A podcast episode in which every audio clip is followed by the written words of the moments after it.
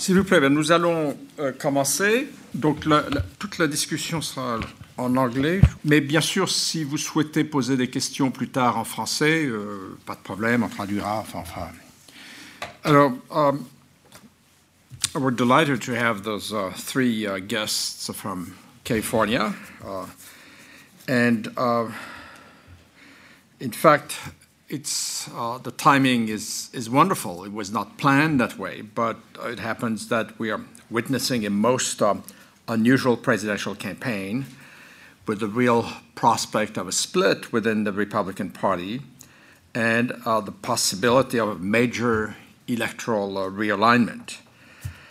Had you asked leading American political scientists a couple of months ago about Trump's uh, chances of success, and I say a couple of months ago, it would have been November or December, I think most of them would have said that he had absolutely no chance of succeeding. And yet, Trump is still running strong uh, despite the odds um, because of his remarkable ability to attract the uh, white working class vote, uh, what used to be called the Reagan's Democrats.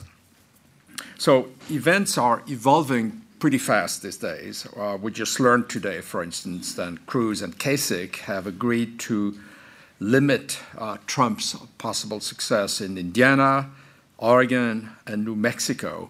They will avoid competing um, with each other uh, in the hope of uh, getting more delegates. We've also heard that one of the major lobbyists uh, for conservative causes and also um, an entrepreneur Charles, uh, Charles Koch, has just um, uh, did not hesitate to denounce Trump's policies regarding Muslims in the following terms. Uh, he said that the problem is not just a problem of imposing a ban on Muslims, which is uh, Trump's uh, program, but it's also the proposed census or the proposed registration of Muslims living in America. And I, I quote Charles Koch, quote, that's reminiscent of Nazi Germany, I mean, that's monstrous. Now, that's coming from a very, very conservative lobbyist who hasn't put a penny in the campaign at this point, it seems. And uh, surprisingly enough, Charles Koch said that he does not even exclude the idea of voting for Hillary Clinton. So, all of this points to the possible split within the Republican Party and perhaps even a, a massive political realignment uh, from the old uh, split between the Republican establishment, uh, moderates, free traders, what used to be called the Rockefeller Republicans, and uh, with another party, which we may call the party of nostalgia, attempting to build a, a party on, on, based on an um, isolated xenophobic fortress America, which is the party of Trump. So we have the chance to have with us two very distinguished political scientists, three very distinguished political scientists. Uh, I apologize. Um, uh, uh, equally distinguished. Uh, equally distinguished. Uh, they've all taught at Stanford, uh, and um, and all were at one time or another attached to the political science department at Stanford. We'll start with, uh, is it with you, Doug? Yeah, Doug Rivers, who's professor of statistics in the political science department at, at Stanford. Uh, and also the chief scientist with YouGov, that's uh, an organization that's based in England now and does a lot of polling um, all over the world, uh, a, a, very dynamic uh, um, organization. Then David Brady, who's a Hoover Fellow and, and teaches, in fact, uh, a very popular introductory course to American politics at Stanford. Uh, co teaches, to be exact, the course with Bruce Cain, who often comes here at the CERI. And uh, the, um, we'll have as a discussant John Ferejohn, who's a professor of law and politics at NYU Law School, and who's also a visiting uh, professor with the Stanford Political Science Department. Um, so um, it's up to you. And Doug, um, please um, go ahead. Thank you, Denis. It's very nice to be here. Um, I am one of those people who predicted that uh, Donald Trump would not go anyplace. Um, so I'm quitting punditry and doing political science again. Uh, the reigning theory of um, presidential nomination campaigns. Sorry, better?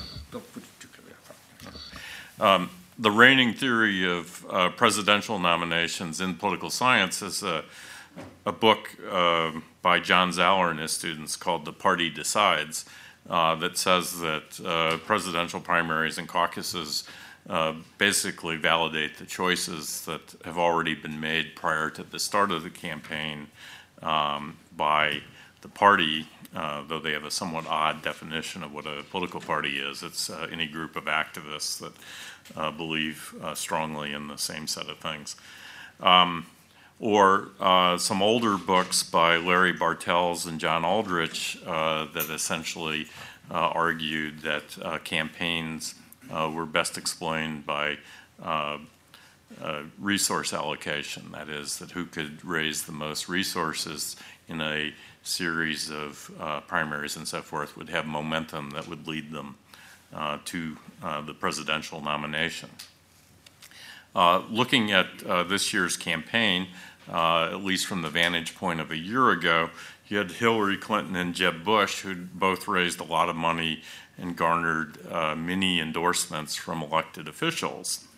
Uh, according to uh, the party decides theory, uh, the party had decided, uh, but uh, unfortunately, the voters don't seem to have gotten the memorandum about this. so, how can we make sense of what happened? Um, well, first, in both parties, we're seeing a revolt against the party establishments. Uh, it's most obvious on the Republican side, uh, where uh, an establishment endorsement this year uh, seems to have been the kiss of death. Uh, that as various establishment candidates like uh, Jeb Bush and Chris Christie and so forth fell by the wayside, um, only to be replaced by other establishment candidates who hadn't previously been members, like Marco Rubio, and then they uh, got creamed. Uh, on the Democratic side, you have a curmudgeonly socialist with ambiguous party connections uh, who's been able to mount a strong challenge to Hillary Clinton, uh, that most established of candidates. Um, so much for the party deciding anything. Um, I would like to argue that uh, most conventional analyses misunderstand the processes of a sequential multi candidate uh, election. Uh, which is what presidential nomination campaigns are.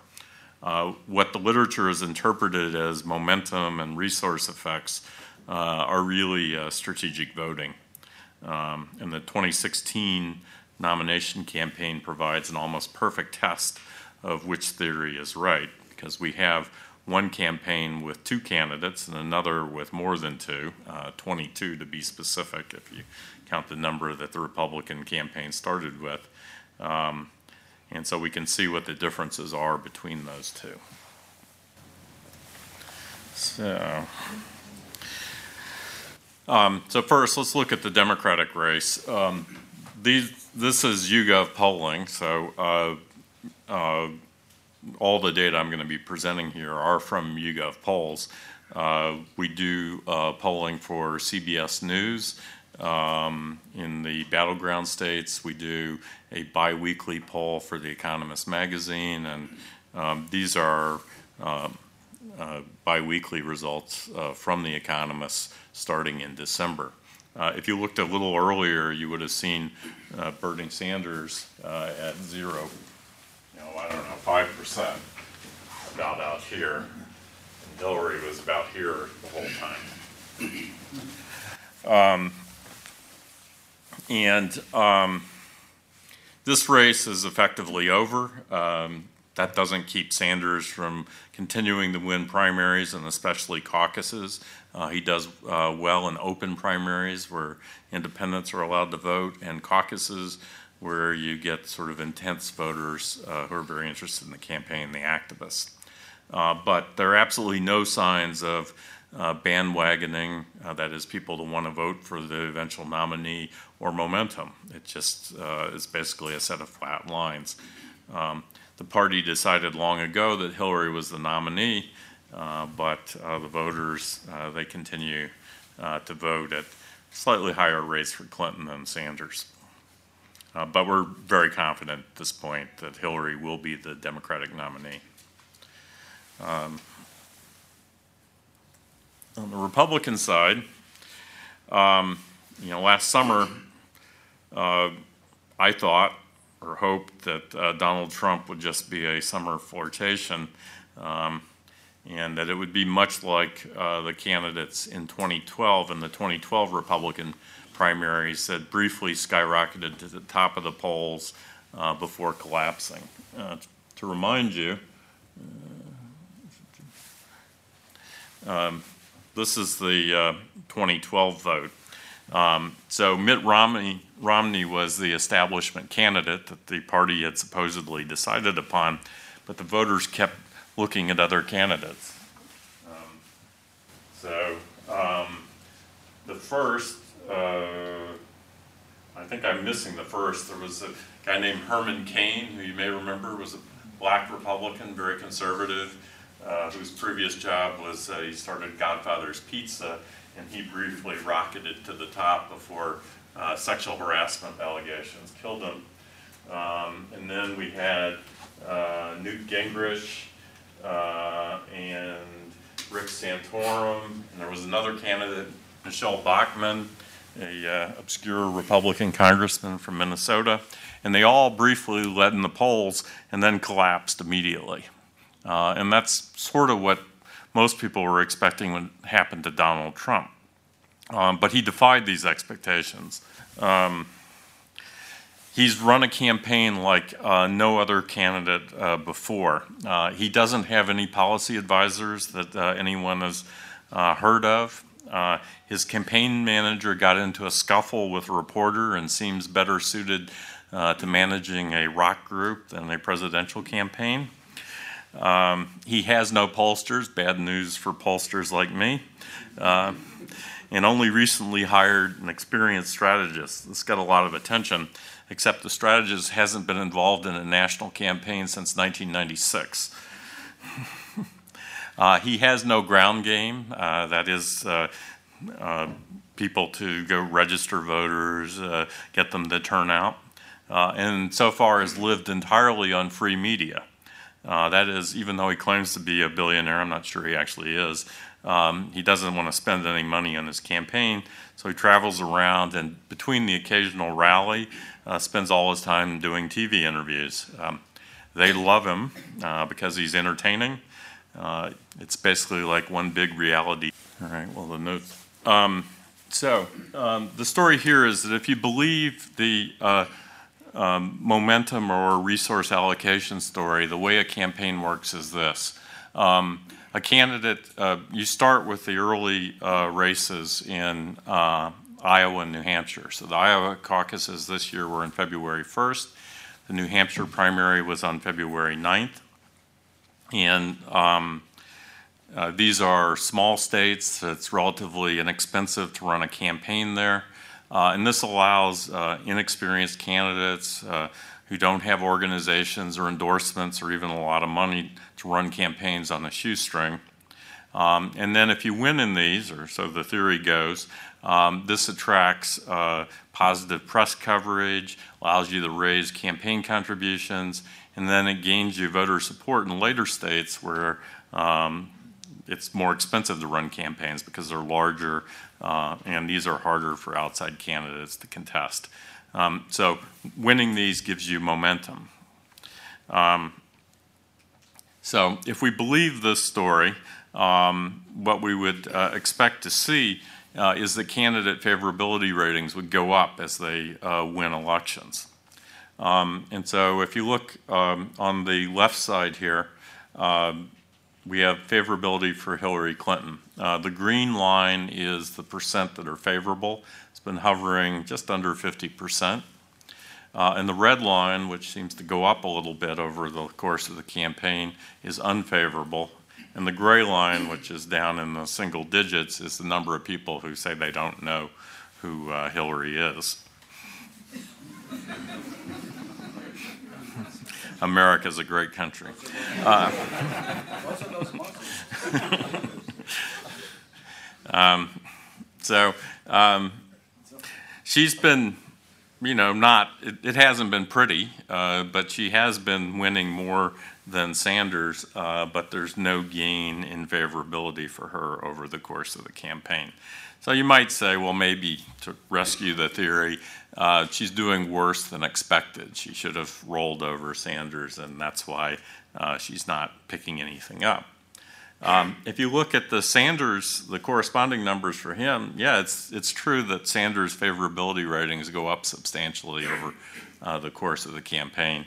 Um, uh, however, I don't think this has uh, much to do with momentum. Uh, what's happening is Sanders started last summer with over 40% of the people saying they didn't know enough about him to be able to rate him. Uh, and that number goes down, uh, and most of those people, not all, um, have uh, formed a more positive view of him. Um, there are obviously Republicans that hear that he's a socialist, and that doesn't make him more popular among Republicans. Um, but on the whole, he's picked up by converting people who hadn't heard of him. And all of that, or at least most of it, happened before the Iowa caucuses. It's not a function of him winning the election. It was that he managed to get a fair amount of press coverage, largely uncritical press coverage, um, and uh, that made uh, and uh, that tended to make him more positively viewed. Um, this is more or less the same thing that happened uh, with Howard Dean in 2004, if you remember him uh, and Barack Obama in 2008, uh, when again Hillary Clinton was the establishment candidate. Uh, Sanders has been more successful than Dean. Uh, he did man, uh, Sanders won the Iowa caucuses, whereas Dean lost them and was largely never heard from again, uh, but less successful than Barack Obama, who um, coasted to the nomination. Um, so here, as I said, we started with, if you count all the sort of plausible candidates, you had 22. There are actually about another 20 implausible candidates who were running for the Republican nomination. Uh, but the, the full set that initially qualified for debates was uh, 22. Uh, we're now down to th- three. Um, and if we look at uh, the three remaining candidates, uh, in all cases, their negative ratings have gone up over the course of the campaign. Uh, and uh, so, in the case of Trump, he looks a bit like Clinton, that almost everybody has heard of him. Um, and, and uh, so, there's not a lot of room for his numbers to wiggle around, but his positives have gone down a little bit and his negatives have gone up. Uh, in the case of, te- um, well, let's take Kasich. Kasich started out a lot like um, Sanders, where uh, large numbers of people didn't know who he was. Um, and uh, his positives have gone up more than his negatives, uh, which might be seem to be a little evidence for momentum, uh, except for the embarrassing fact that uh, he's won a grand total of one primary. Uh, that was the Ohio primary, where he's the governor of the state. Um, Cruz, on the, um, similarly, is uh, actually won quite a few primaries, and again, all he seems to get are negative ratings. Um, so uh, the moment, uh, uh, the momentum here is a little hard to see. So um, my alternative explanation of what's happening here is strategic voting. Um, so when you have a choice between two candidates that's relatively straightforward, you vote for the one you like most. There's no advantage to doing anything else since a vote for the other candidate can only help the candidate that you like least, that is the other one, uh, help get elected. Uh, but the situation is much more complex in a race between three or more candidates, much less 22. So, uh, to simplify a bit, suppose you like John Kasich the most, um, Ted Cruz less, and Donald Trump the least. Uh, but if you're following the polls at all, uh, you know that hardly anyone is supporting Kasich. Um, so, although you may not think much of Cruz, uh, he's more palatable than Trump. Uh, so, who should you vote for? Uh, and in this case, you may want to vote strategically for Cruz, even though you don't like him much. Um, and the Cruz and Kasich campaigns and the uh, announcement they made, uh, I believe it was yesterday, have suggested that voters in Indiana, Oregon, and New Mexico do exactly this. That is, vote strategically for one of the candidates, um, and the other one is not even asking for support. Um, so, um, uh, John, who's uh, in his younger days was a quite a good uh, theorist. I asked him what the state of strategic voting theory was before we came over, uh, and I. Um, Uh, apparently, it's a bit in disarray at the moment. Uh, and the problem is, strategic voting models don't generally have unique equilibria, uh, which make precise predictions about what voters should do. What you should do depends on other, voter preferences, those are uncertain. Um, and uh, so, uh, what the rational strategies will depend upon what you believe about how other people are going to behave, and what they do depends on what they believe about you. Um, these beliefs amount to probabilities that the, um, the vote that you're going to cast will be pivotal between any pair of candidates, um, which obviously is vanishingly small in a large electorate. But the heuristic that this gives rise to is that you should look uh, for your most preferred candidate among the pair that you think are most likely to be the top two candidates.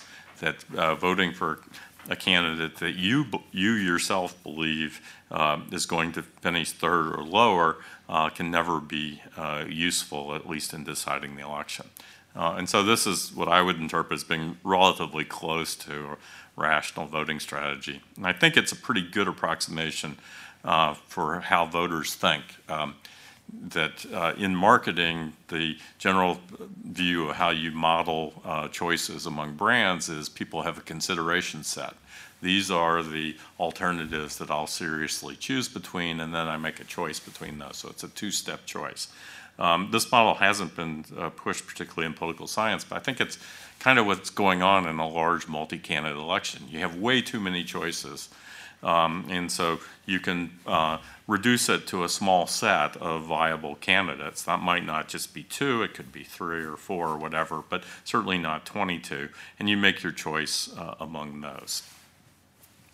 Um, and um, so, but uh, the interesting fact of a sequential election, such as a nomination campaign, is that you get bursts of information uh, as the campaign goes along uh, about the preferences of other voters. Uh, so, what happens in Iowa, it's a very small slice of the country, um, but it's your first kind of reading of how people are actually going to vote.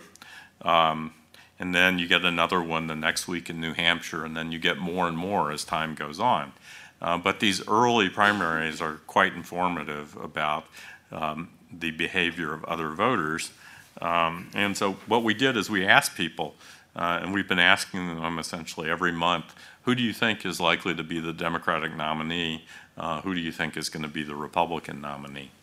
Um, so, uh, on the left side, uh, you see the Democratic numbers, and basically it's been pretty constant. That is, Clinton's been doing about as expected, and people think there's about two thirds probability that she's going to be the nominee. It'll spike up soon. Uh, Sanders, that number is undoubtedly too high. If you rationally look at the situation, his chances are much worse than one in five. Um, there's, uh, there's obviously in the answers to these questions a bit of people want to think the candidate they support has uh, um, better chances than they may actually have. Um, on the uh, right hand side, we see the uh, Republican race. And what you see is that when Trump got into the race, unfortunately, we didn't have the foresight to ask about Trump in May and June before he entered. Uh, so our first reading is a late July, early August poll, which is the one on the first point. And at that point, uh, people thought Jeb Bush was the most likely candidate uh, to be the Republican nominee. But Trump started at uh, 20 and quickly surpassed uh, the Bush campaign, which was the Titanic of presidential campaigns. Um, and uh, basically has gone up to the point where um, after the, uh, b- right before the Iowa caucuses, people thought there was about a 40% chance of Trump being the Republican nominee. He lost Iowa to Ted Cruz, and you see that Cruz is spiked up to 20. Um, and then the next week, Trump wins New Hampshire by a big amount. He spikes up, Cruz goes down. And then since then, um, Cruz won a bunch of primaries in here, and so he goes back up a bit. Um, okay. So um, it appears to me that winning elections tells people that you can win elections. Uh, if you want to call this momentum, go right ahead. Uh, but there's no evidence that it makes you like a candidate more. That is, it doesn't appear to have any effect on their favorability ratings. It just affects um, the likelihood that you think other people are going to vote for them, which of course will increase the chance that they will be among your consideration set that you'll vote for. Um, in the case of Cruz, I mean, you actually like him less the more he wins, uh, though to be fair, he's not a very likable guy. Um, so uh, I would like to, uh, I'm going to wrap up here, but um, let me distinguish uh, strategic voting from another concept that's in the uh, primaries literature, which is electability. Uh, that is the ability of a candidate to win the general election in November. Um, so uh, we've been asking about matchups between potential pairs of nominees. Um, at various points, we've done nearly every possible pair. Uh, but here are the, assuming Clinton's going to be the Democratic nominee, her versus three of the Republican nominees. So in the polling world, these are called trial heats. Um, and right now, uh, Hillary Clinton beats uh, Donald Trump and Ted Cruz by approximately 10 points each. So it's not a particularly close election, has some Democratic professionals salivating. Uh, the Kasich race is much closer. Our poll has uh, her up only by one point, um, though other polls show her defeating Kasich by four or five points. But I think universally everybody has um, Kasich doing better uh, than either uh, Trump or Cruz against Clinton. Um, so if, if, nominees were chosen by political bosses in smoke-filled rooms, uh, that is by professionals, uh, then electability would be a big deal since professionals care a lot about winning elections, uh, not so much about the purity of their candidates. Uh, but as you know, uh, there are no longer any smoke-filled rooms. I think they're illegal in California. Um, where even secondhand smoke is uh, considered harmful. Um, and there are no party bosses either. So the fact that Kasich does consistently better in trial heats than either Trump or Cruz doesn't seem very important to Republican primary voters. It um, hasn't been a good selling point for them. So, um, if we drill down uh, into the beliefs of Republican primary voters, we can see some clear differences between their beliefs about electability. Um, so what this is is we asked people, in particular, these are not the whole sample, but only Republican primary voters, um, how who they thought would uh, be most likely to win uh, if the matchups were Clinton versus Trump. So this is not how you yourself would vote; it's how people think the outcome of the election would be, and we have it separately for Trump, Cruz, and Kasich vo- voters. Um, and so what you see here is that 80% of Trump voters think that uh, Trump would beat Clinton in the general election, and 20% think Clinton would win. And if you look at Kasich voters, it's reversed. Uh, 80% think that Clinton would win, and 20% think Trump would win. Um, and if you look at uh, Cruz voters, uh, they're not quite as enthusiastic about Cruz's chances as Trump voters are about Trump's chances, but it looks like about 70% of the Cruz voters think that Cruz would defeat Clinton. Um, the Trump voters, you know, a majority of them think uh, Clinton would defeat Cruz, and the Kasich voters overwhelmingly think Cruz would go down to defeat. Um, and then you look at the Kasich voters, and it's sort of interesting. There's not much difference between them. The Kasich voters, even though he's doing the best in the trial heat polls, which haven't gotten a ton of attention, but they certainly haven't been unreported, uh, only about 60% of Kasich voters think that he would defeat Clinton, uh, and 55% of the Cruz voters think that Kasich would defeat Clinton, and only 50% of the Trump voters. Okay, so the candidate that probably has the best going for him actually has the least enthusiasm among his own supporters. So there are a couple ways you could interpret this. One, you could interpret it as well, people are picking the candidate who they think is most likely to win. Um, I don't think this is very plausible. Uh, a better alternative, I think, is rationalization. That is, people convince themselves that their preferred candidate somehow will manage to beat the opposition in the fall because that's the way they want the world to be. Uh, but both explanations are consistent with the data. Um, but um, and I think Dave's going to talk some more about uh, uh, the chances of a Republican beating uh, Clinton in November. Um, so to conclude, um, when nomination races are between two candidates, like the Clinton-Sanders race, uh, the outcome is easy to predict because there's no opportunity for strategic voting. The candidate that leads at the beginning of the race is likely to lead at the end because there's little information transmitted by early primary results. This may look like the party decides when the endorsers can accurately forecast who's most likely to be popular with the voters, but it's really the voters deciding, not the party. Uh, Barack Obama was not the pick of the Democratic establishment in 2008, but the voters liked him more than Hillary. Um, Hillary will win the Democratic nomination in 2016, not because of all the endorsements she garnered in 2015, but because Bernie Sanders is a weaker opponent, opponent for her than Barack Obama. Um, so, in multi candidate elections like the Republican nomination campaign, you observe something that may seem like momentum, uh, but really is not. Winning elections does inform voters in subsequent primaries, as it did about Ted Cruz, that other people are more likely to vote for him than they may have thought before that. Um, and so the early elections will serve to uh, quickly narrow down the set of candidates who have a chance of winning. Uh, but uh, winning elections is more important as a signal for strategic voting than for uh, gaining resources or positive press coverage, or as George, the elder George Bush famously put it, the big mo. Thank you.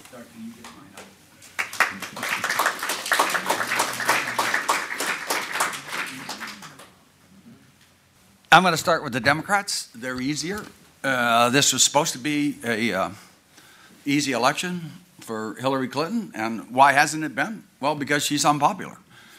Uh, as you can see, uh, the numbers are uh, of Democrats, they like her. Uh, independents don't like her, so favorable, unfavorable, and Republicans really don't like her. But it's Democrats and some independents that vote. So uh, Doug's right. She's a better uh, candidate than, than he is. Now, here's why she's going to win. Uh, there are 2,382 needed to win. Uh, she is uh, way ahead. She has uh, only she only needs 452. there are over 1,200 votes left, which means she only needs 40% of what's left. Most of it's proportional, so she'll surely get that. But on April 26th, the coming Tuesday, this Tuesday, she'll win on, uh, by our polls, uh, 240 or so delegates. That means she's only has to win 20% of the rest of the way. So Bernie may make a lot of noise, but he's not going to be the nominee. And uh, people often talk about he's working the super delegates, the ones that she's got the commitment from. What people forget there is that Bernie Sanders uh, is uh, not, not really affiliated with the Democratic Party. And Hillary and Bill Clinton have for 20 years been going out and campaigning for uh, Democratic candidates all over the country. So the super delegates are going with them, are going with Hillary because she's done them favors. They've raised money for him, and Bernie Sanders has done diddly for them. That's a technical term. He's done he's done nothing for them, so they're not going with him. All right, so now the Trump phenomenon. So I, this is just a series of slides to say that what's happened is that uh, yeah, the number of people in the United States, I, I, wouldn't call them angry the way some in the press do. Uh, I think that the not, there are people who are very disappointed in what's happening uh, in American politics. That's not that's not just American politics. Dissatisfaction with government is uh, big all over Europe. Uh, it, it's a problem all over, partly caused by globalization, partly caused by immigration and other sorts of issues. So you can see here the percentage thing. And so what I'm setting as a background for uh, this unhappiness uh, is what, in part, Trump is played off of. So the first thing is people thinking they don't have a say in what the government does. You can see from 2000, 2015, that number goes up. And blue, red, and yellow, that's uh, Democrat, Republican, Independent. So you can see it's going up for all of them. Then how many government officials are crooked by year and party ID? You can see that's going up. And under the Obama presidency, you can see more Republicans think that it's crooked. But independents, a lot of independents also think it's crooked, and, and a surprisingly high number of Democrats think a lot of the people in Washington are crooked. Then the other one is the percentage believe in government run for a few big interests. And that number is, uh, again, has gone up since 2000 and it's very high. So, um, this is the percentage believe in government run for the benefit uh, of all. And you can see that number is going, it's, it's not a big number, and it's a very small number uh, for Democrats, Republicans, and independents. And then percentage thinking the government doesn't care about people like them. And again, you can see that that number has gone back up, and it's big for on the right. This is a percentage thinking the government. It's well, it's almost 60% of the American people think the government uh, doesn't care much about people like me. So there's a lot of unhappiness out there. Now, um, so this is, so Doug said earlier that he didn't that he didn't ask the question in May and June, and that was uh, that Trump wasn't on the survey. Same 5,000 people you interview one, every month. I thought that was one of the best things because so here is the May June survey, and this is Republicans who thought their finances had worsened in the last year. Okay? So if you look down on the bottom, the, the largest, if you, if you're a Republican and you said, my finances have gotten worse, my family's finances have gotten worse over the year, your first choice when Donald Trump wasn't running was no preference. Then Scott Walker, the governor of Wisconsin, had 13, but you can see it spread all over. Now, Donald Trump says he's running. Same voters. This is, he's almost 40% of, of Republicans who thought my finances have gotten worse or my family's finances have gotten worse over the year. So no, no, no other candidate is at 10%. No preference drops to zero. And so a good deal of Trump's early support, bang, is from these people who feel as though uh, they, they have not been, they haven't been happy. So uh, just one other and here's how they feel now. Same, same people, personal finances were worse. And again, Trump has uh, a big number of those people. Now, uh, this is simply by less affluent Republicans. I mean, Republicans who uh, identify, uh, Republicans who make less than $50,000 a year, and Republicans who have high school or less education. And this is the poll that Doug runs.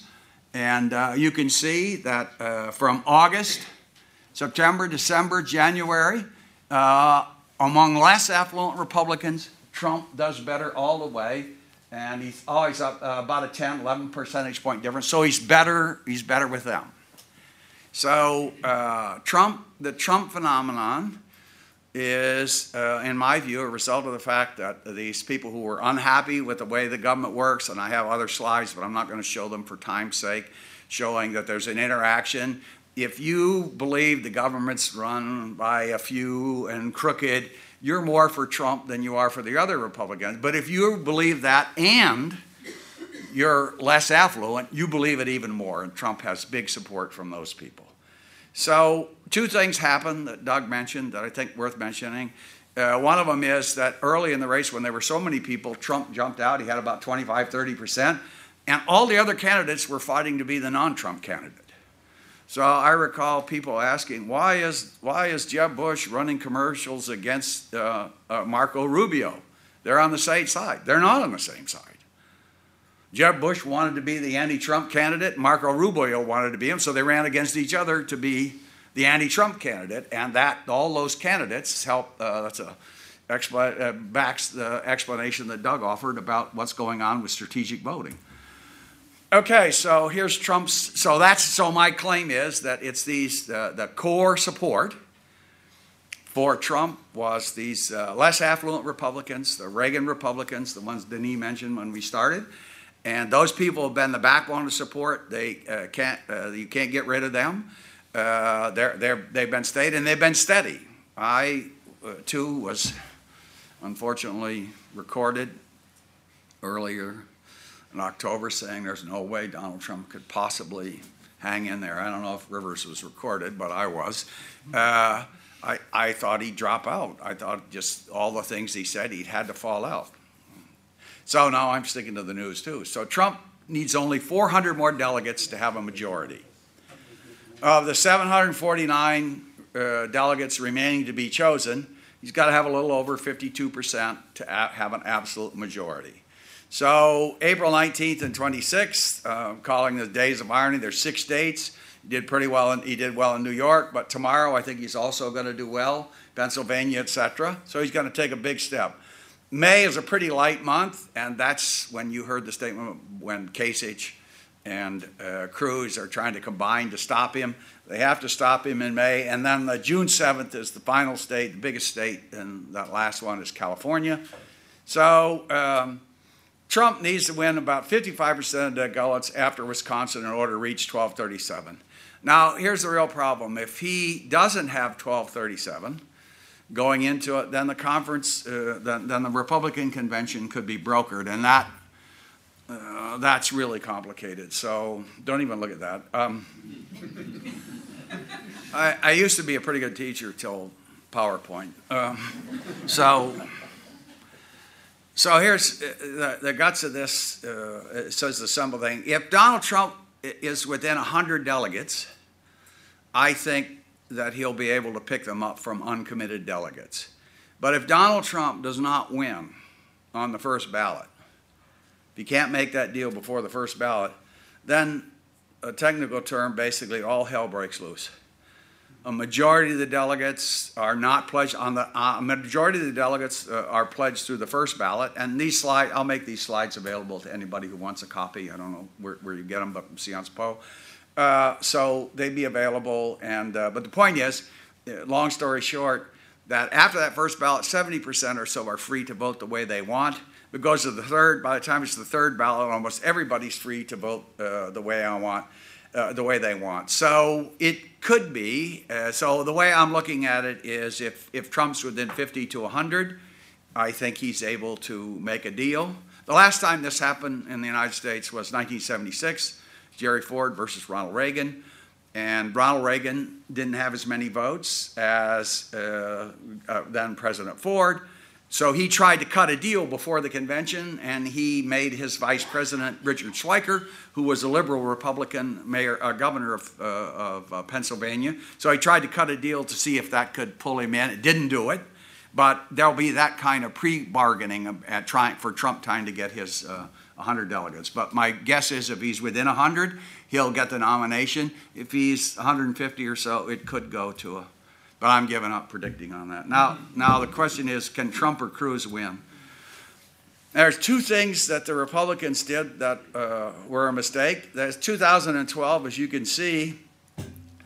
Uh, in 2012, the Republicans thought that uh, what had hurt them was that they had gone away from winner take all primaries and gone to proportional primaries like the Democrats. And the result was was a long, drawn out uh, process to nominate, and the result of that was that um, Mitt Romney got uh, got worse, or people thought badly of him because it took so long to win. So they decided this year they were going to shorten it up. So the two things: one, they're going to have more winner-take-all primaries to make it compacted and get a winner earlier, so they could get back to the middle. And then the second thing they did was, as you can see, note the difference between 2012 and 2016 by compacting the system they had. Well, it turns out that was, uh, in terms of what Doug was talking about, a benefit to Donald Trump. Because he had the 30 points, he had, he had 30 points early. There are 19 other candidates fighting for that other vote.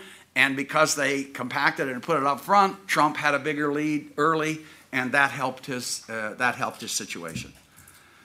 Okay, so now uh, just some basic facts of American elections. Uh, presidential election years are not good for Republicans uh, on the whole because turnout drops off. So as you can see, that's uh, presidential election years is the solid black line, and the gray line is midterm elections. And as you can see, uh, back to 17, well, actually not true, somewhere in 1850, but even I wasn't born then.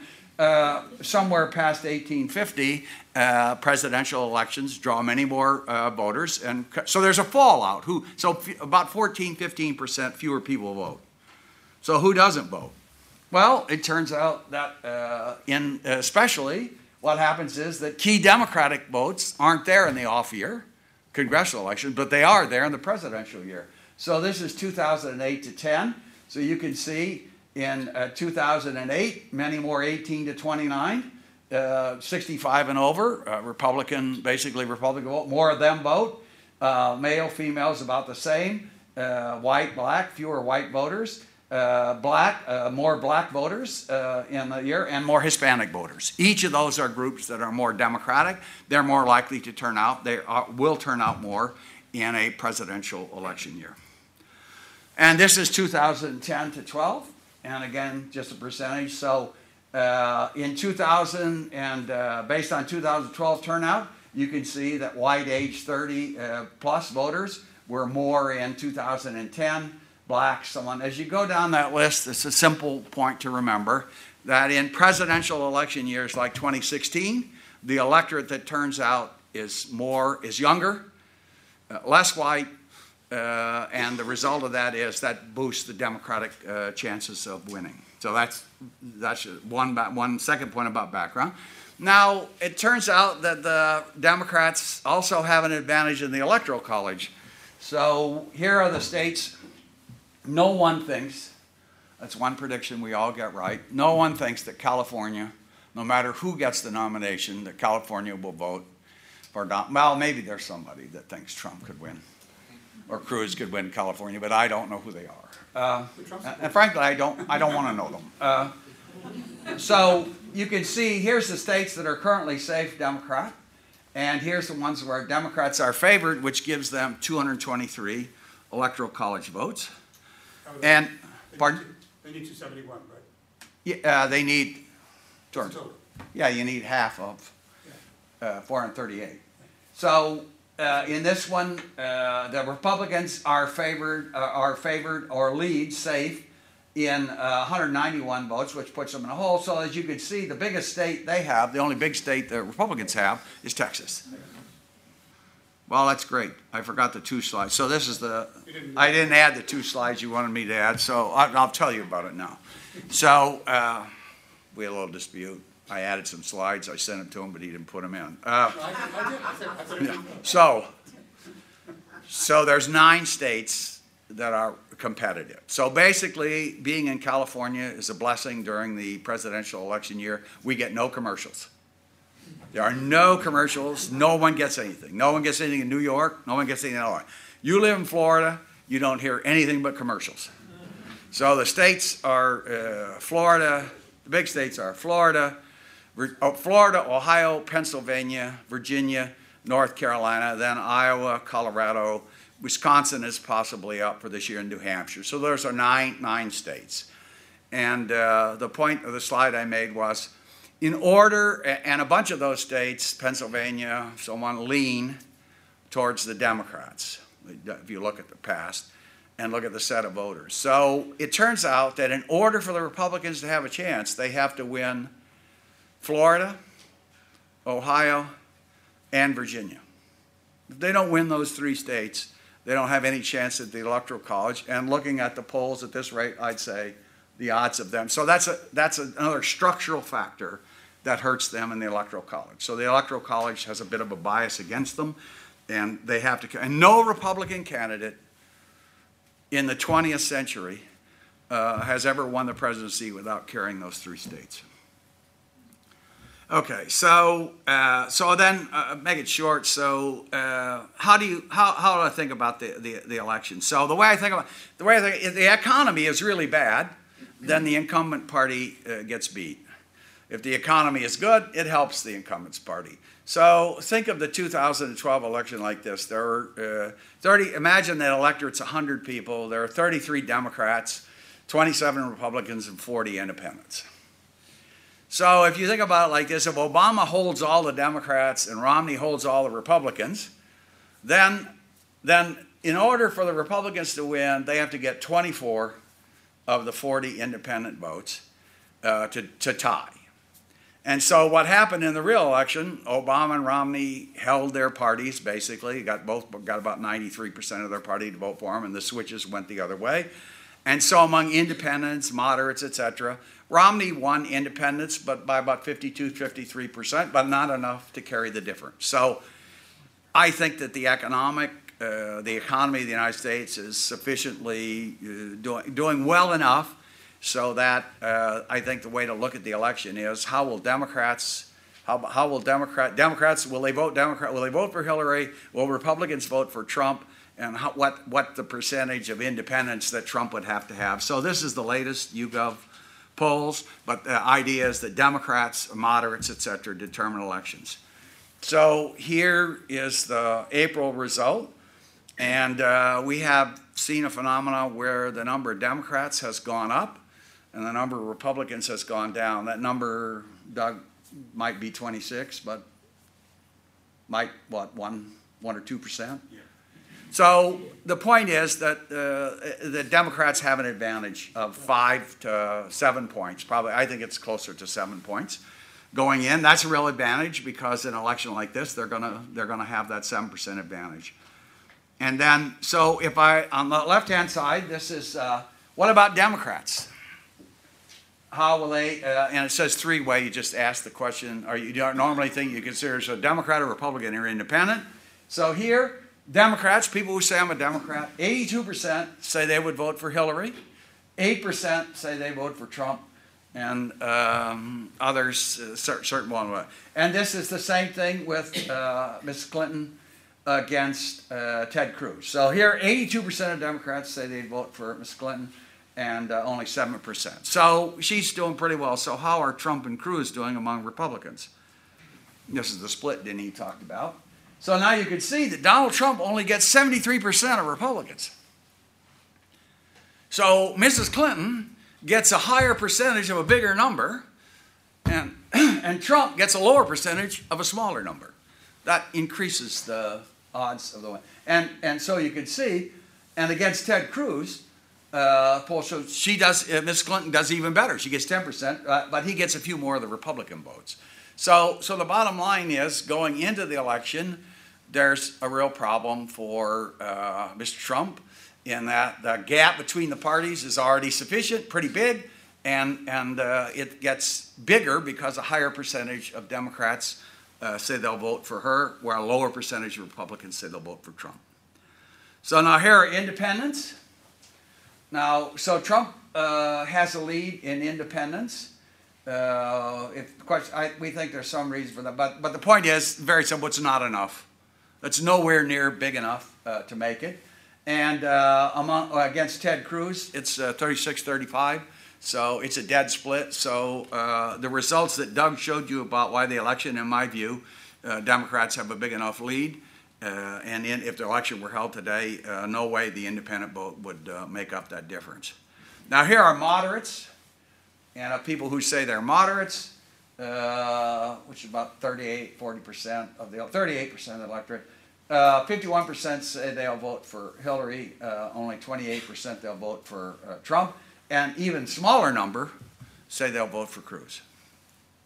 Okay, so here's some favorability numbers that are really good. So uh, you asked the question, very favorable. This is April. As you get, Doug showed it goes up over time, but you can see that Ted Cruz uh, has 55% of the people are somewhat unfavorable to very unfavorable. And look at Trump's numbers. This is this is among Republican candidates in the country ask all Americans, 60% of Americans uh, have a very unfavorable opinion of Trump. So it's not like Doug said, it's a bad country. It's not. 60% are okay. Um, maybe higher. Um, so here's the favorability among women. This is not this is not dividing them by Democrat, Republican. So that includes Republican women, and they're really good numbers, aren't they? 60, 62% of women don't like Trump. I don't know about those other 38, actually. Um, they're, they're Republicans. Um, and Ted Cruz is, uh, he's doing really pretty well with only 51% don't like him. And Kasich is uh, kind of the leader only 35%. So now here's non whites in April. Okay? Uh, now, this uh, includes uh, um, uh, uh, Latinos and blacks, and the Asians are also included in this for this sample purpose. But you can see how they like Donald. Uh, Seventy-two percent have a very unfavorable opinion of Trump, and of and Cruz is getting close to sixty percent. Now, here's the percentage of women saying they would not consider voting for Ted Cruz, 47%. Uh, and Donald Trump, 57% of women said they would not. Now, the, uh, and the case it's Bernie Sanders, and I couldn't, uh, Hillary Clinton uh, is the smallest number of all, but when I was making the picture, it cut off. All right, and here's the non-whites, uh, non-whites in March, and you see the number would never vote for Donald Trump is 72%. So, uh, my, my conclusion is that as you look at that, the Trump phenomenon was a result of exactly what Doug Rivers talked about strategic voting, too many candidates.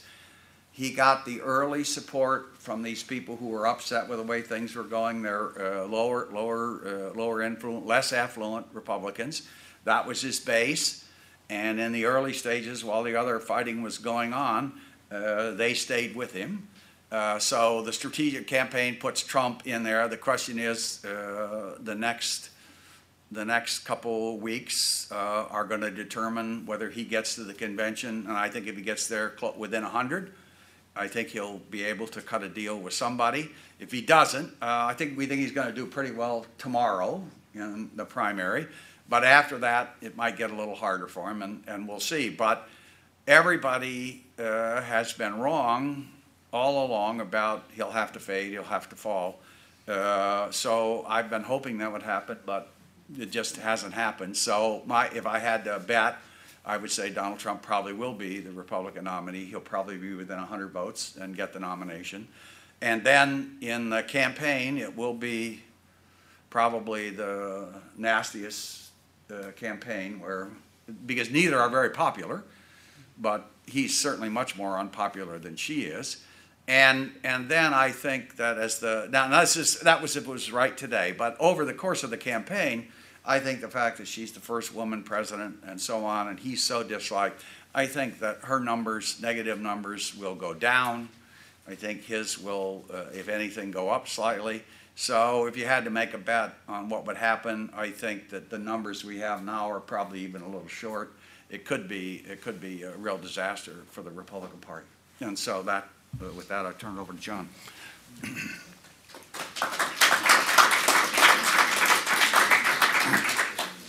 So, Just a a question for the, uh, tomorrow's election, Pennsylvania. I understand that out of seventy-two delegates, fifty-four would be unpledged. Is that- Is that right? So, yeah, it's a beauty contest. Yeah, yeah. so what does that mean for Trump? That even if he wins, is not going to get that many delegates in Pennsylvania?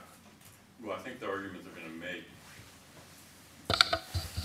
Um, the argument they expect to make is because they're gonna win a big majority in the beauty contest. So unlike most primaries, which are preference primaries where the delegates are committed, here people vote, uh, but it's, uh, except for a small number of delegates, it's purely advisory. However, I think the, uh, the other delegates are going to have trouble uh, if Trump wins by 20 points, which is likely, uh, voting for somebody else. And he's hoping to pick them up even though they're not friendly to him. Whether that happens or not, I have no idea. How do I start the slideshow? What, F5? Okay, Yes. yes, perfect, thank you. She's my co-author.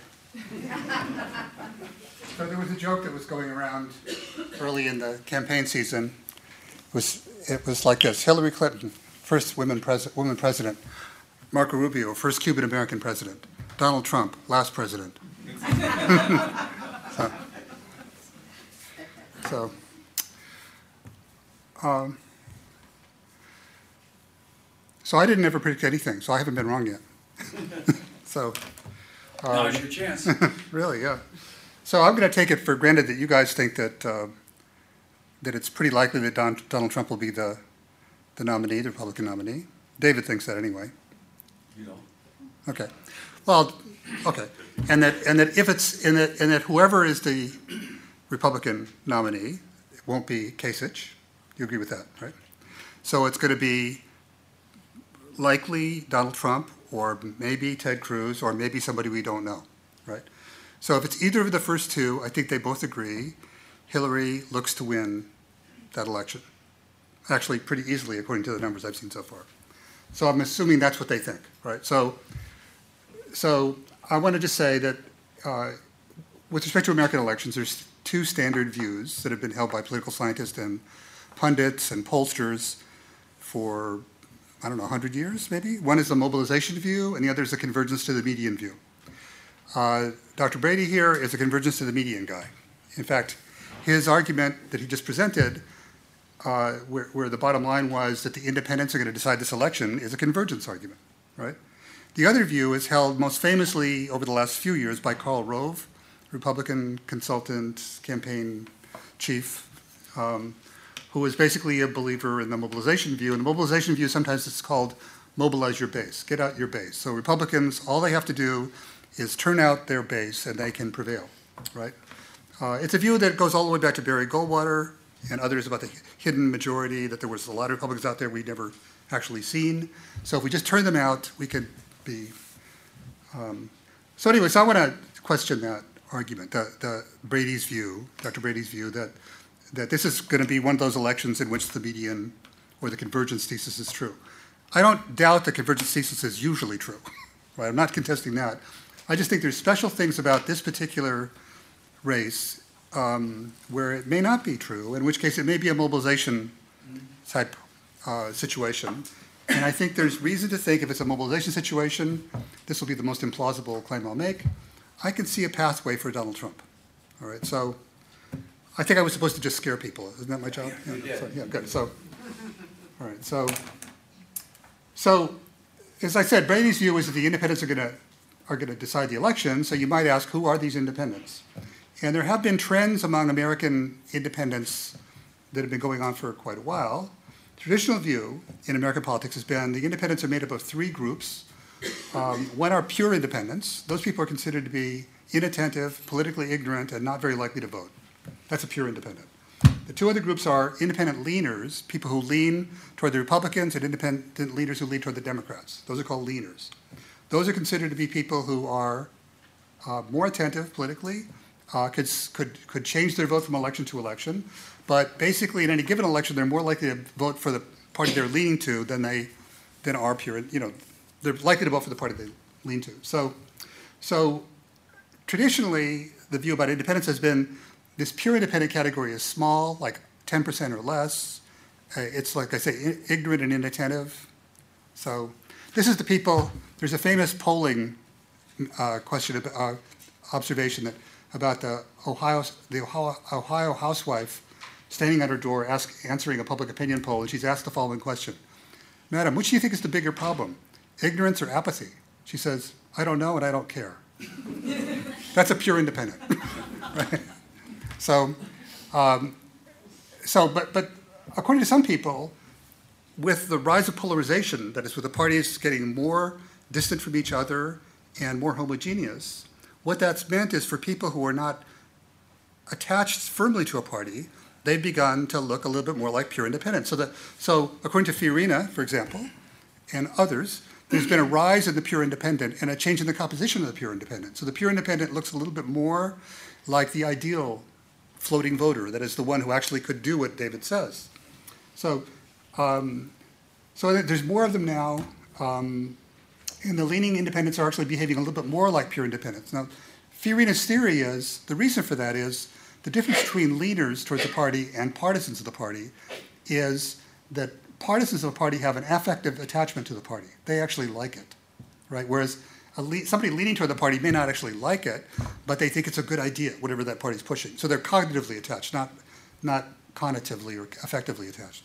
So the view is that we're getting this rising pool of people who are independents of some kind. They're behaving more like each other. They're more like pure independents than they used to be. And their attachments to the parties are cognitive rather than affective, which means it depends on, which means their attachment depends on short-term phenomena. That is who the candidates are, for example, what the issues are, what the state of affairs is in the, in the country. So, so those are the independents. So as has been noted, Clinton and Trump and Cruz are all extremely unpopular comparatively. Uh, Clinton maybe a little less so, but they have lots of people who don't like them at all, and many, many people say for each of them that they won't consider voting for, for one or more of them, for some of them. Um, so the question I have is, when we're dealing with a, a race among unpopular candidates, can we really be sure that many people in both parties and many independents won't actually stay home? In other words, why do we think that when the independents who are going to decide this election are going to decide it by voting for someone, for one of the candidates that are there, who has, will have lots of negatives, or just stay home? So, so for example, if Trump doesn't get the nomination, will his supporters turn out for a Republican? If Cruz doesn't get his, get the nomination, will his supporters turn out for Trump? So I think that's an open question. We don't know. We haven't seen a race where there's this much unpopularity recently. Um, Maybe we actually did in 1932, actually, if you think about it. I mean, Roosevelt was detested by the, by the Republicans, and, and Hoover was by then detested by Republicans, you know, so, as well as Democrats. So, so they were pretty unpopular candidates then. Of course, we didn't have public opinion polls to verify this, but they were probably pretty unpopular. But there were, that was a high turnout election, so, anyway, so, so the question is, wh- why wouldn't Hillary play a mobilization strategy in this context? You know, so she has a solid support base of people who will support her, although she's unpopular among others. Uh, she may be able to assume that either Trump or Cruz, should, Cruz, should they be not, should either one be nominated, would be unable to appeal credibly to independents. So they just wouldn't draw much support there. So, so she would hope for a small electorate, you know, you know, where where her supporters might she could turn out her supporters, and with a small electorate, most of the people who don't like Hillary, incidentally, are Republicans and and independents. So so she might hope those people are going to be discouraged from voting because all they have is somebody who's unpalatable to many of them. You know, so it doesn't strike me as implausible that Hillary could play um, a mobilization rather than a convergence strategy, which means she wouldn't have to move toward the middle any more than she already is. Uh, which might be good because Bernie's going to try to drag her to the left, you know, and he may, you know, have ways to do that. So, um, anyway, so that's a possibility, it seems to me. But the problem is this: is that Trump. Brady said something about this, but maybe not quite enough. Um, while Trump has a lot of negatives, he does have a solid support base. That's true. I think the support base, and I think David's right about this too, that support base is made up of people who are discouraged by not only how the political system is working, but how the economy is working for them. And I think they're people, you know, who are, um, first of all, they're more male than female. They tend to be the Reagan Democrat type, which is lower middle class, not very high income, not very well educated.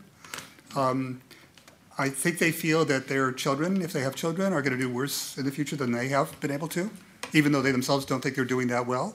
So I think these are people who are um, who are not happy about how things are going. And I think part of the reason Trump has been able to hold on to those people is that as different Trump, different forces, first among Republicans and now increasingly among Democrats, mobilize against Trump, the people get the following message that hear the anti-Trump, that are presented with an anti-Trump line. You can't elect that guy, you know, because look how dangerous he is. Now, and so therefore people who support him are being a little stupid. That's, that's what gets across. You know, so these people, these supporters, are being told over and over again, you're stupid to support this guy. They don't like that.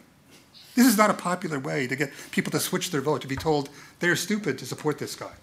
Now, believe me, you're going to hear a lot more it when the Democrats are doing. So, so I think the Trump, and I think there, there's a question to me whether there's more people like that who are independents who are not yet voting in the Republican primaries, and Democrats who feel the same way on in terms of how the economy is doing for them that Trump supporters currently do, which is they're not doing well. They think their children will do worse than they do in the future. They don't see a pathway in which they would have a future of the kind they themselves have enjoyed. If there's many of those people around, then Trump could be somebody who's organizing what would be called in political science a realigning election. The realignment wouldn't come from the sort of landslide kind of thing that happened, you know, with um, uh, Nixon over McGovern. That was just like, you know, a weak candidate, big votes on one side. You know, a few years later, it didn't make any difference. It was a landslide mid-year election to throw out Republicans. So, but this would be a different one because it would change the socio-demographic basis of the Republican coalition in a substantial way, and it would firm up the basis of the Democratic coalition in a way that's adverse possibly to Democrats. So, for example, the Reagan Democrats, uh, which may be just some fraction of these people, um, uh, if they move permanently and enthusiastically to the middle of the Republican coalition, that means that there's going to be policies that respond to them, that they would think. They hope so. Now that, and so, and what's going to be left over for Democrats? Well, the Democrats will be more than they are today, a coalition of minority voters, um, college professors, uh, you know, urban professionals, you know, uh, uh, not necessarily the biggest possible electoral group, right? So, so this could be a big change, you know, and so I think that's what Trump promises. So you could say, well, okay, it's Donald Trump. So I think the model to think about is 1980 and 1932. Those are those are realigning elections. 1932, big time, you know, a real change of the composition of the parties that was reflected in policy, actually, pretty deeply. 1980, less so, but that was the move of the Reagan Republicans, and it, and it did change things to the Republican advantage that, in ways that carried across several elections. So you might say, well, the problem with that story, Farah is that, you know, how well could Trump possibly run given his negatives? Well, here's what I, well, I don't know, of course, but here's what I think is possible. You know, that there's the rest of the ticket. you know, Trump gets the nomination, assume this for a moment. So now, the day after, the rest of the ticket is looking, the rest of the ticket being people running for Congress, for House, Senate, State Assembly, Mayor, whatever, anybody else running on the Republican side. They have this cold water splashed on them. They say, look, you know, um, we have to stand for election. This is our career, each of our careers, right? So it's the story that was told in the early 30s by the, the uh, Democratic Party leader in New York City. His name was, I think, Hymie Shorenstein. And Hymie took a bunch of uh, Democratic candidates for whom Hymie Shorenstein was running the campaign contributions for the Democrats. He didn't give them any money. And they were complaining, why don't you give us some money for our campaign so we can win elections? Hymie said, no, no, no. Come with me on a field trip. So he took him down to the south part of the island where the Staten Island ferry comes on. He says, watch this ferry boat come in. So the ferry boat's coming in. He says, you notice? He says, yeah, a, the, these guys say, well, it's just a ferry boat. He says, no, it doesn't come in by itself. You see what's behind it? All that crap? That's us. We're that crap. So we make sure the ferry comes in and we come in behind it, right? So, so that's going to be Trump's story to the down parts of the ticket. It's going to be the Hymie Shorenstein story. It's going to be what we want to do is get Trump, give him a ground game, do the stuff he's going to need in a general election. Uh, you're not going to hear a lot, so many negative things, I would guess, about Trump if that's the way it plays. And so my guess is his negatives will actually not go up like David thinks they will. I think they may actually start to turn down because other candidates are going to want to say, look, he's, our, he's the guy at the top of the ticket. We're going to you know, suffer if he doesn't do better than he looks to be doing right now. Um, there's lots of money out there to play, to play this game, and Trump, Trump's people are already making noises about Trump possibly being a nicer person in his public persona. It's never worked for him so far, so he may not do that, but it's, that's a possibility. So, so I would say the scary phenomenon would be that uh, Trump gets the nomination, which I think is not that unlikely, and that the rest of the down ticket people on the Republican side see that they have an interest in having him run well, and that they and that and that among Republicans and possibly among Democrats, his his numbers improve, that he can possibly appeal to elements among independents and the Democrats who look demographically somewhat like his people, that is, people who are discouraged about how the economy is doing for them and their children. And I think that's a pathway in which there could be uh, a Trump candidacy. Uh, I mean, a Trump presidency. So I don't, I wouldn't bet money on it, but it seems at least possible. So what do you think of that? I think you have to be really smart to spin a tale like that.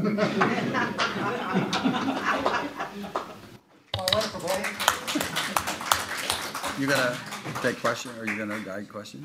What? Yeah. Okay. Yeah, we'll take uh, questions from the, uh, the room, but maybe one question to, to John. Uh, let's assume the worst, uh, that Trump is a candidate and that other Republicans decide to support him and that he has a nicer image, uh, he's less aggressive in the media. If Trump becomes a banal candidate like the others, his supporters may be disappointed. They may think, well, you know, we like the the brash, the uh, angry guy, and, and now we have someone who's nice and playing a regular game to please uh, the establishment. is not ours anymore. Why should we vote for him? Well, he won't be bashing Republicans, I don't think. No. He'll be bashing Democrats, right? So, so that's always goes pretty well among, um, among Republican voters. Now, But I think with respect to independents and others he might want to attract, you- if you remember when Trump came into the race, he's for Social Security, he's for Medicare, he was initially for Obamacare, incidentally. So he's very much in favor of a welfare state. Remember, he says, we don't like to have people starve. That was that's a liberal, that's a, very- a, a liberal position in the United States, not to have people starve on the streets. So, so he was unique among Republicans in this respect, incidentally. So, So, but John, that's a, not a mobilization story, or story. It's not mobilizing your base. It's a persuasion that you're gonna pick off Democratic voters. still, but Hillary's mobilizing. That's what I'm saying. She wants to play the mobilization, shrink the electorate. Donald's probably gonna want to expand a little bit relative to that. Okay, you're right, it's half. Well, yeah, yeah, yeah. I think that uh, Yeah, just- David has one quick. Uh, So, uh, my story was that independents decide elections for Republicans. So I, I don't disagree with John. If I was Hillary Clinton, I'd play a mobilization strategy too, because she's doing better among Democrats. That would widen her lead, making it even harder for Republicans to win independents. But, so, we're not totally in disagreement. I think the mobilization story works for her. Uh, And then the independents, the question of whether they're convertible, as Doug said, is that not clear yet. Rodolfo de la Garza from Columbia University in New York. I've got a, a problem, two questions quickly. I don't understand how you would call 1980 or, or 2000, I think you said, a realigning election when that was decided by the courts in what most people think was a rigged system. I didn't say 2000, I said 1980. 1980, okay, I apologize. yeah. 1932 was Yeah. Second point was I found it interesting that I think, and I didn't catch all of the first presentation, but I got most of it. No, that that one of the things that's been talked a lot about, and this is almost dead with Trump, except if he tries the last part of your point when he will reach out when the, the regular party candidates will try to do something mm-hmm. was uh, minority voters. And I'm wondering if you have any idea about the Koch program, Libre, which is investing considerable money in very select states, Colorado, Nevada, to be very specific, to get Latinos, uh, to help Latinos do businesses, to do a variety of things. It's, it's an incredibly, I think, innovative program, and I don't see much in the press about it, but it support, it would support your second point about the regular party types running for other offices could line up around that. Yeah, I mean, the most enthusiastic of the Republican strategists for expanding in the Hispanic direction has been Karl Rove. You know, and I think in Trump, despite the fact that he trashes immigration and illegal immigration, he actually has, in some areas, some support among Hispanics. I mean, it's not big, but it's bigger than you might imagine. so, so I think it's possible that um, there could be something there. But I think Koch probably thinks Trump is not the guy for for the outrage towards the Hispanics, actually. So. Yeah, so uh, Hispanics have been voting, uh, excuse me, Hispanics have been voting uh, about 75% Democratic. Um, And the Republican Party in the last couple of years is determined to drive that to 90%. So Hispanics voted about the same rates that blacks do Democratic. Um, And what's happening here is the Republican base for years has been extremely anti-immigration uh, whereas the uh, Republican leadership in Congress has straddled the issue. And Trump, I think the key to his support is he went out there with the most bare knuckled anti immigration, ludicrous set of claims and policies. Um, and the result of that is that Hispanics are off the table for Republicans for quite a while. I don't see any way they're going to. I'm 200% behind that statement. I do not see Hispan Latinos, especially given Donald Trump, registration effort, they're up. Registration in Texas is up. Registration among Latinos all over is up. And they're not registering to vote for Donald. Or any Republican, correct. Um, Alexandre Latimera, journalist. Is it still possible that uh, Trump goes independent uh, from your point of view? Yes. Uh, he- Yes, so I think that if, uh, so if the nomination went, it didn't go to Trump, on the second or third ballot, to whomever it went, yes, he would react. Not, he wouldn't react, say, well, I lost by the rules. Uh, He would, he would do something, uh, sorry. Sorry. But it's late in the game to get on a large number of ballots. They, that's more difficult. So, but he would certainly try to screw it up for them, and he'd be able to succeed at some level. But in terms of specific states, uh, we'd have to know. I'd have to go look it up to see where he could get on the ballot and where he couldn't. So, could I say one thing about it, which is that, as far as I can see, Trump is running the most inexpensive, maybe even profitable campaign that I've ever seen. First of all, he runs on man bites dog. That, you know, that's why the press can't stop themselves from covering him. He's, so it's free press. He he doesn't raise that much money, but he can raise money. He contributes money to his campaign in the form of loans, all of which can come back to him if he raises money after the election. So he's running on nothing.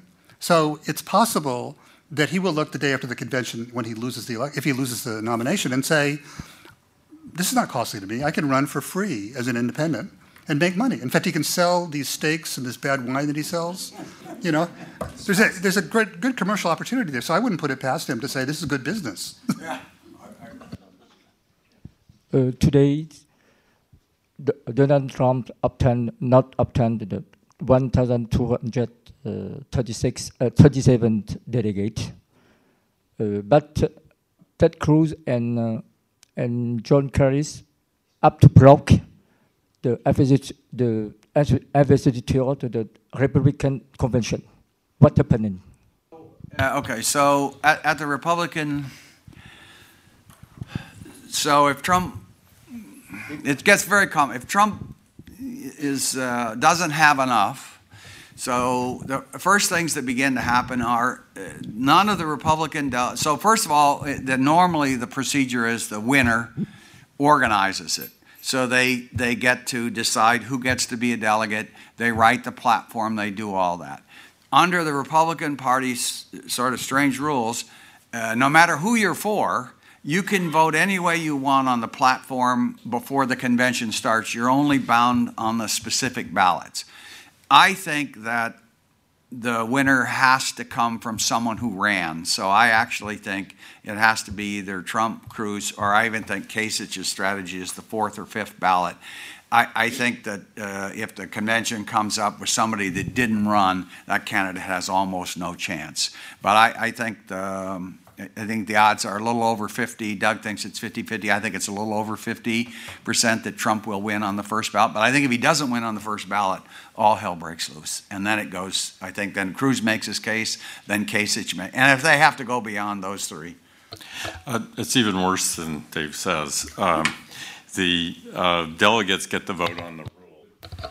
They could get rid of the binding rule if they wanted. Uh, There would be, you know, an implosion at that point.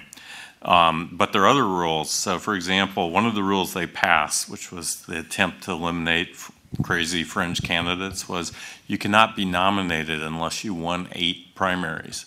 John Kasich has not and will not win eight primaries. Um, So it's unclear at that point, uh, if the candidate's not nominated, how do you vote for him? Um, And it, it's going to be a procedural, you know, people are interested in that kind of thing are going to have things to study for years. Yes, it's about a th- we call about a third candidate. But if uh, Donald Trump was chosen, couldn't be a, there be a third candidate? It happened before in American history. And at one time, I think, a few months ago, uh, Bloomberg, the former mayor of New York City, said that he might be interested being a third candidate against uh, Trump. uh, Bloom, he has uh, withdrawn uh, on the grounds that he believes, like most of the rest of us, that Hillary will be the nominee, and his view is that he would hurt Mrs. Clinton's campaign. So he said he has said he will not run. And what about Mitt Romney? No?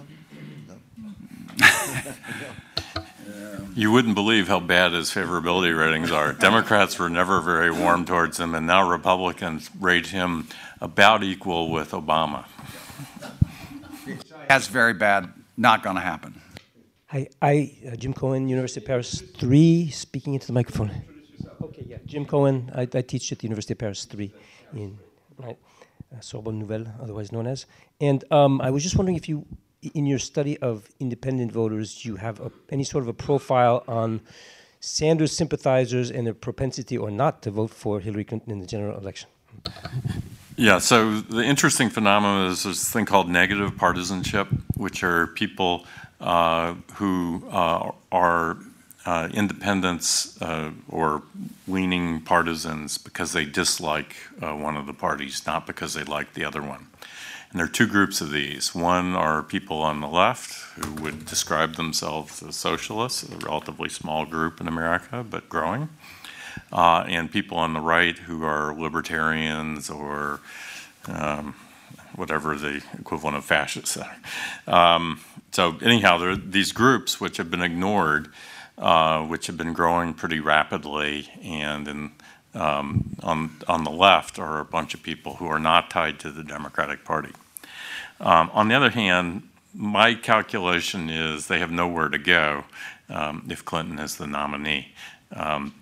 So, for example, uh, uh, Sanders wins people under age 30 by about 80 to 20, huge margin.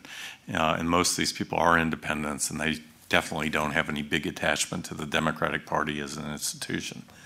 But the fact is that uh, when the candidate is Donald Trump or Ted Cruz, uh, Hillary is going to look a lot better. So I ran uh, on the number on the poll. So I, I took uh, people, Sanders supporters, who said they would not vote uh, for Mrs. Clinton. And then, uh, so then you put them in a force, then you say, all right, I've got that category. And then you say, here's Trump versus Clinton, how you vote. And I found um, almost no, Just- less than 5% saying they wouldn't vote for Would, Mrs. would that Clinton. vary at all according to whether you're dealing with a swing state or a non-swing state, a, a, a heavily Democratic Yeah, I state or just this I just ran it for the whole. I didn't break it down by state. Uh, I just broke it down, but it looks as though what Doug said is right. They're not. Although I didn't find the same thing for Trump. I found a higher percent of people who said they wouldn't vote for Trump. Uh, now, most a lot of them said they wouldn't vote for Trump, but they dislike Mrs. Clinton more than Trump. So that number who says they won't vote for her falls, but it falls much less for Trump than for uh, Sanders. Yeah, the dissatisfaction on the left about Clinton is a lot less than the dissatisfaction among Republicans uh, for Trump. Um, on the other hand, I'm not sure that, you know, if the choice in the fall becomes Trump versus Clinton, that the Republicans who are obsessed about the Clintons for ages will get over that one as well. Hello. Yeah, I'd like to ask a, a question about the um, down, ball- down ballot effects of the presidential election, given that usually the um, the bigger the majority uh, of victory in the presidential elections, the bigger the uh, coattails effect. Um, the last speaker said that it's probably not a good idea for uh, Senate or House candidates to try to distance themselves from the from the uh, presidential nominee the Republican nominee, but rather to try to try to help him as much as possible, hoping to benefit from the the Staten Island ferry effect. Um, is there any precedence? Uh, I don't know in Eugene McCarthy's election uh, um, campaign or or Barry Barry what's his name Goldwater of um, candidates successfully campaigning, distancing themselves from the from the nominee. Uh, the question, which I think could be better for you guys, um, is there any history of congressional candidates? Well, there certainly is. That's what that's what happens when the presidential candidate is looking to run badly. Then the congressman and others don't mention his name. that's true, you know. But but I think Republicans, if Trump is at the top of the ticket, are going to be in damage control mode, and I think it's hard to be successful in doing that. And if you look at the '64 election, well, I'm sure that lots of Republicans you know, candidates ran away from Barry Goldwater by not mentioning him, they still lost in a landslide. There was, what is it, 60 or 70 seat swing towards the Democrats. So, uh, so you know, I, I think there's limitations on how effective you can be in distancing yourself from the guy at the top of the ticket. So, So I guess my, my view on that is that I was, uh, I was party to a conversation two weeks ago with Paul Ryan, the Speaker of the House. Um, I was called because some of the polls that I'd done, they asked if I would come talk to them. I said, sure. And they are uh, deeply worried about uh, Trump at the top of the ticket and what effect it would have. So you've seen uh, Mr. Ryan uh, putting out a Republican plan. This is what the House is going to do, et cetera, et cetera.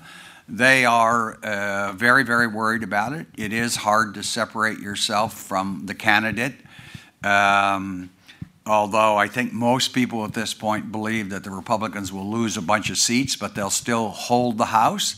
But uh, I think on the Senate side, if it's Trump, I don't. They lose the Senate, and the House, I think, is in contention. But it would be hard for them to do. But the real problem will be exactly what the questioner suggested. How far can you get away from Trump? In what districts do you want to get away? Some will want to get to him, but in most places they're going to want to get away. And how are they going to do that?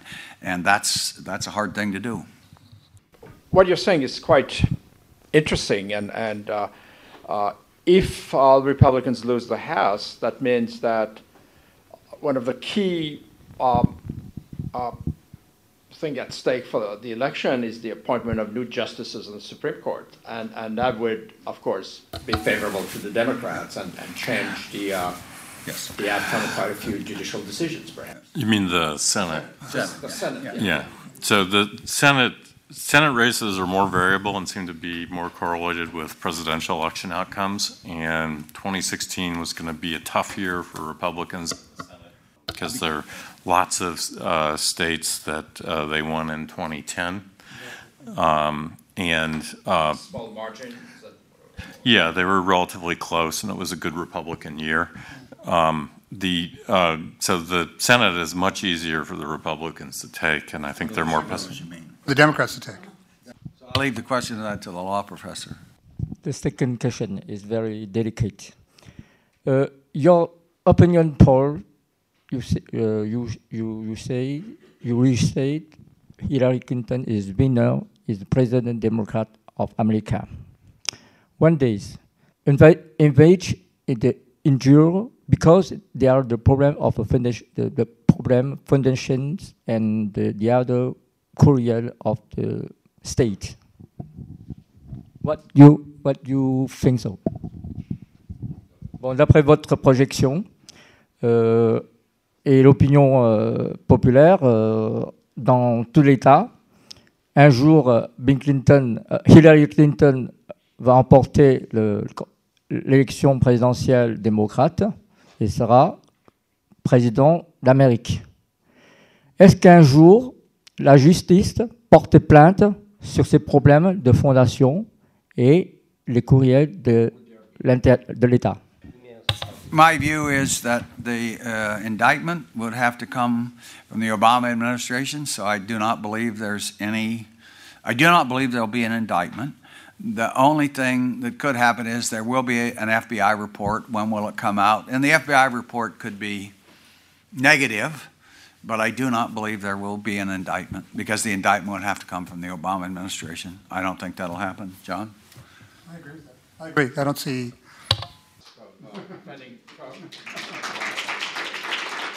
So I, I wanted to say it was nice to be back here. They invited me to be a fellow at Sciences Po uh, several years ago, so it's nice to be back. Thank you for having us.